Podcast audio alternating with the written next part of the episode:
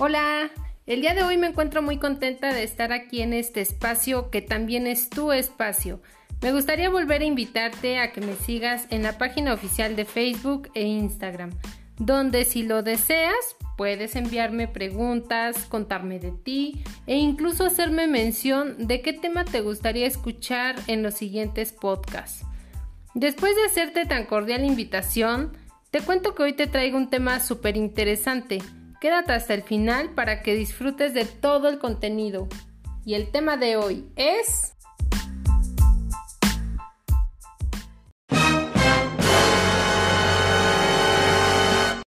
Porque a unos nos faltó y a otros no tanto.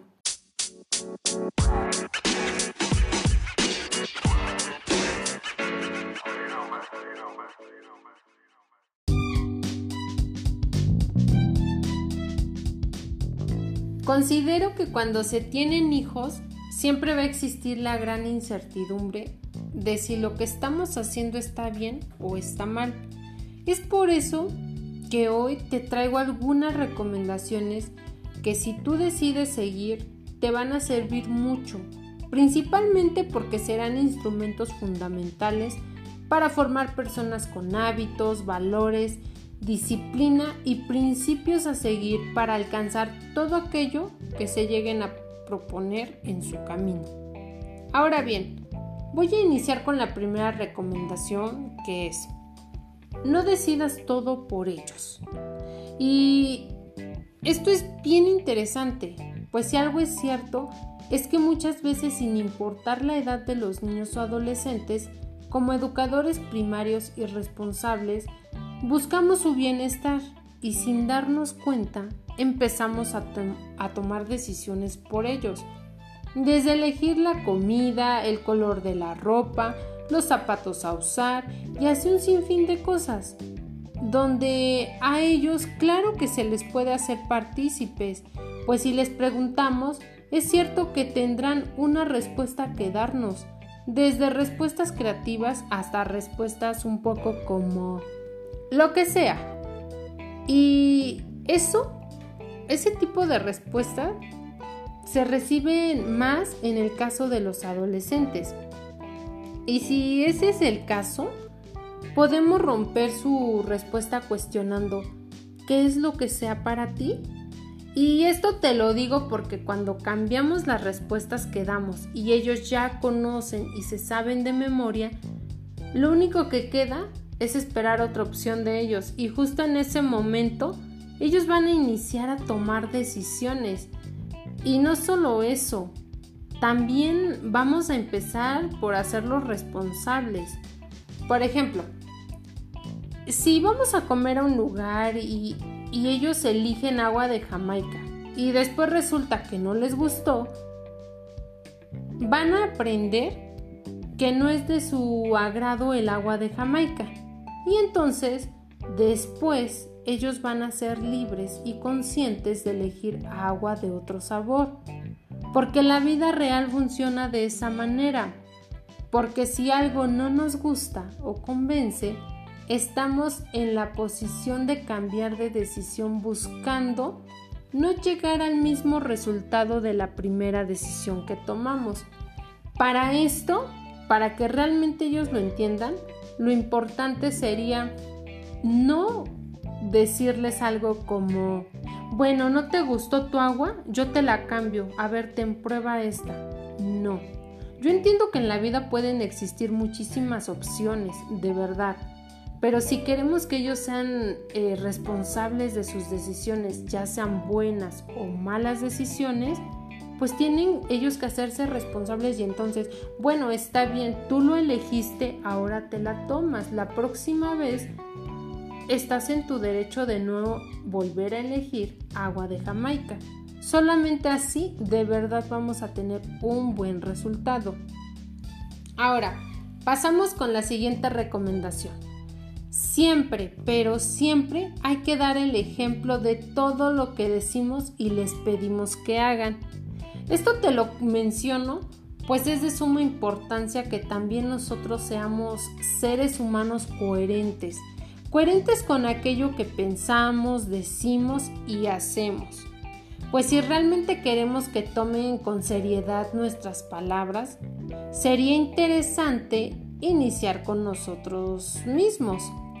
Pues si algo es cierto en esta vida es que si pensamos una cosa, decimos otra y encima de todo hacemos otra muy distinta, pues el mensaje no será claro.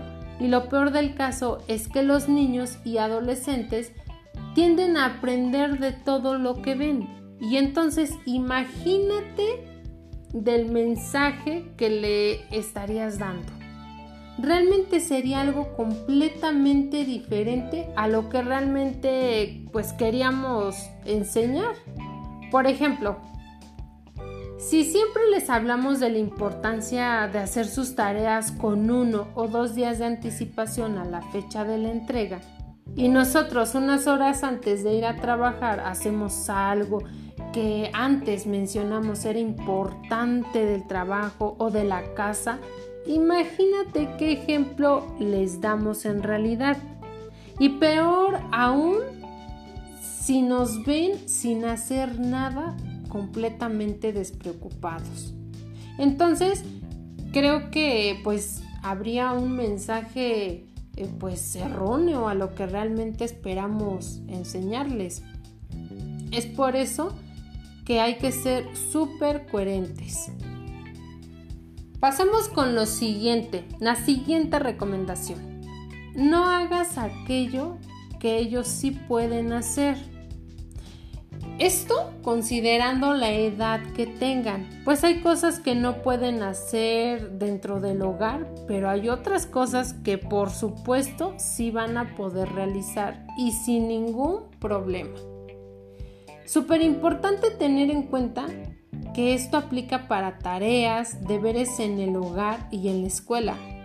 Recordemos que todo es trabajo en equipo y si queremos ver buenos resultados en el área académica, pues hay que empezar por enseñarles a acomodar los cordones de los zapatos, acomodar sus cosas en donde se les indica, mantener limpio su espacio, así como ordenado. Eh, todo esto con la finalidad de que el docente se pueda centrar en lo importante que es proporcionarles conocimientos eh, de las distintas asignaturas que les van a ayudar y les serán de utilidad en algún momento de sus vidas.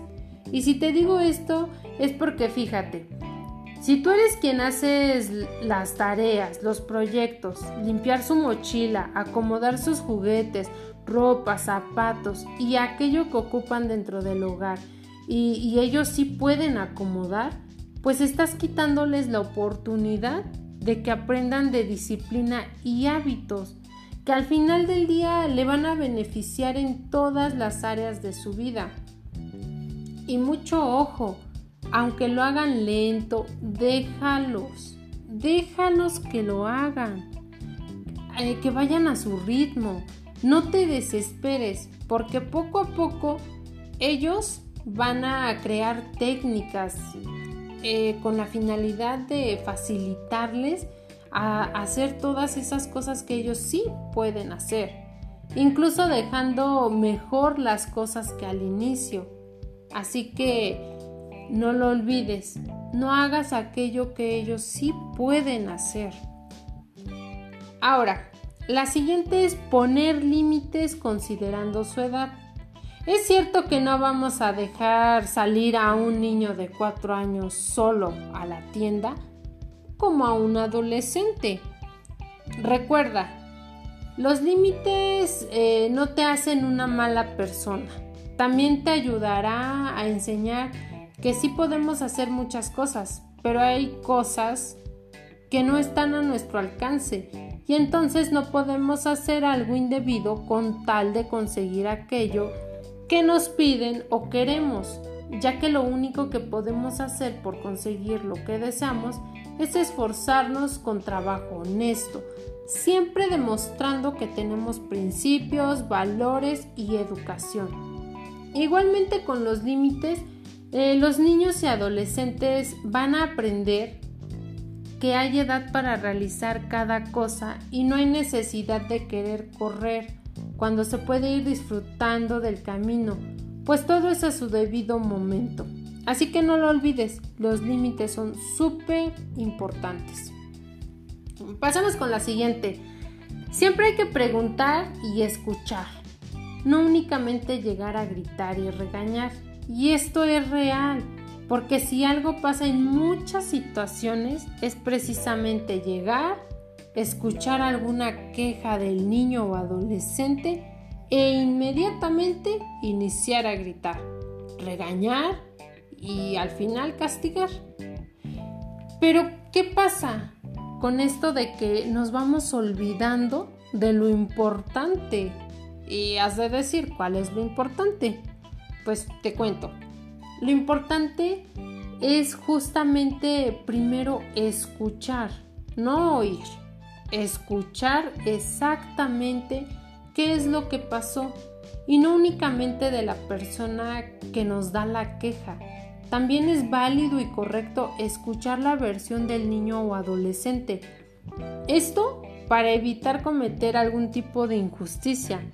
De esta manera vamos a tener la confianza de ellos para que nos cuenten lo que les sucede o sucedió y sepan que no habrá regaños, gritos e incluso castigos, por algo que ellos no provocaron. Desde una llamada de atención en la escuela hasta una pelea con algún compañero o con alguno de sus primos o hermanos dentro del hogar. Así que recuérdalo, siempre mantén la tranquilidad, infórmate acerca de la situación, preguntando y después procedes a actuar de una manera sensata pues que te lleve a una solución, donde si es necesario hagas consciente y responsable al niño y adolescente de su actuar. Así que recuerda, los gritos no solucionan nada. Ahora, te voy a dar, eh, te voy, te voy a hablar de la última recomendación. Siempre hay que dar más tiempo y menos cosas. Esto nos va a ayudar a conectar con los hijos, porque no hay mejor forma de conocerlos que compartiendo tiempo con ellos, tomando en cuenta algo que es cierto y es que el tiempo se da de calidad, no por cantidad. Otra cosa importante es que a pesar de estos tiempos por, los que estamos atravesando como sociedad a nivel mundial, no perdamos la esencia y busquemos tiempo para compartir con los hijos, con la finalidad de, demostrar la importancia que tienen para nosotros. Porque es cierto que decirlo nunca va a ser suficiente. Esto, por esto es necesario que existan acciones, acciones que respalden esas palabras. Así que recuerda, calidad no es lo mismo que cantidad. Y bien, estas fueron solo algunas recomendaciones que te ayudarán no temporalmente, serán de ayuda permanente y habrá más en alguno de los próximos podcasts. Te recuerdo que por medio de las páginas oficiales puedes escribirme de manera privada para contarme de ti e incluso sugerir algún tema que te gustaría escuchar en este que es tu espacio. Me despido de ti esperando todo esto sea de utilidad para tu día a día. Recuerda que esto es No Mameyes con Lau.